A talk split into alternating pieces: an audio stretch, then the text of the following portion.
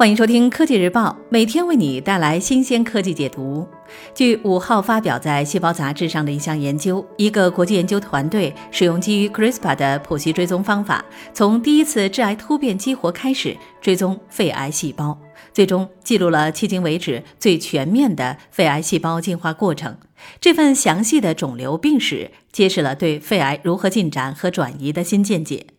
癌细胞可进化出抗药性，更具侵袭性和转移性，并扩散到身体的其他部位，形成新的肿瘤。癌症进化的这些特征越多，它就越致命。研究人员想了解癌症是如何演变的，从而进行预防和治疗。但当癌症被发现时，它通常已在患者身上存在数年甚至数十年，而关键的进化时刻从没有被观察过。美国怀特黑德研究所乔纳森·韦斯曼和合作者开发了一种可追踪几代癌细胞的新方法，使研究人员能够分析它们的进化历史。这种谱系追踪方法使用 CRISPR 技术，为每个细胞嵌入可遗传和可进化的 DNA 条形码。每次细胞分裂时，它的条形码都会被轻微修改。当研究人员最终收获原始细胞的后代时，他们就可以比较细胞的条形码来重建每个细胞的家谱，就像相关物种的进化树一样。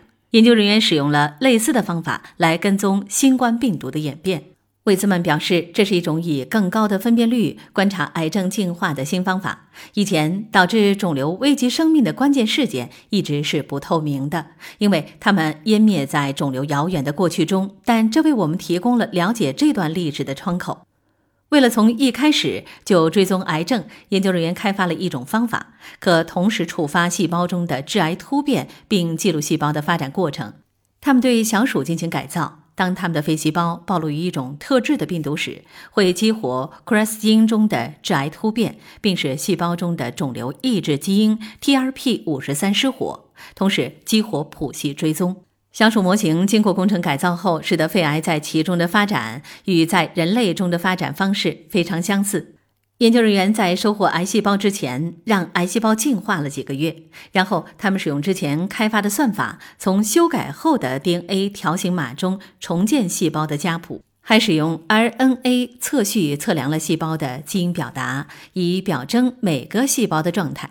有了这些信息，他们就可以拼凑这种类型的肺癌如何变得具有侵袭性和转移性。研究人员表示，揭示肿瘤细胞之间的关系是理解它们的基因表达谱和深入了解侵袭性状态出现的关键。科技日报总编辑点评：在此次小鼠模型中，癌细胞是从正常细胞发展而来，肿瘤进展在原生环境中长时间发生，这就意味着其与人类患者身上发生的情况非常相似。对于科学家来说，这种模拟和因此延伸的见解对癌症治疗非常重要。因为人们最怕的转移，通常发生在癌症变得致命的时候。如果可以细致入微地研究癌症演变，人们就能知道哪些类型的癌症会以何种方式发展出转移的能力，从而设计出干预措施来加以阻止。好了，本期就聊到这儿。想了解更多国内外前沿科技动态，请立即订阅本节目。我们下期见。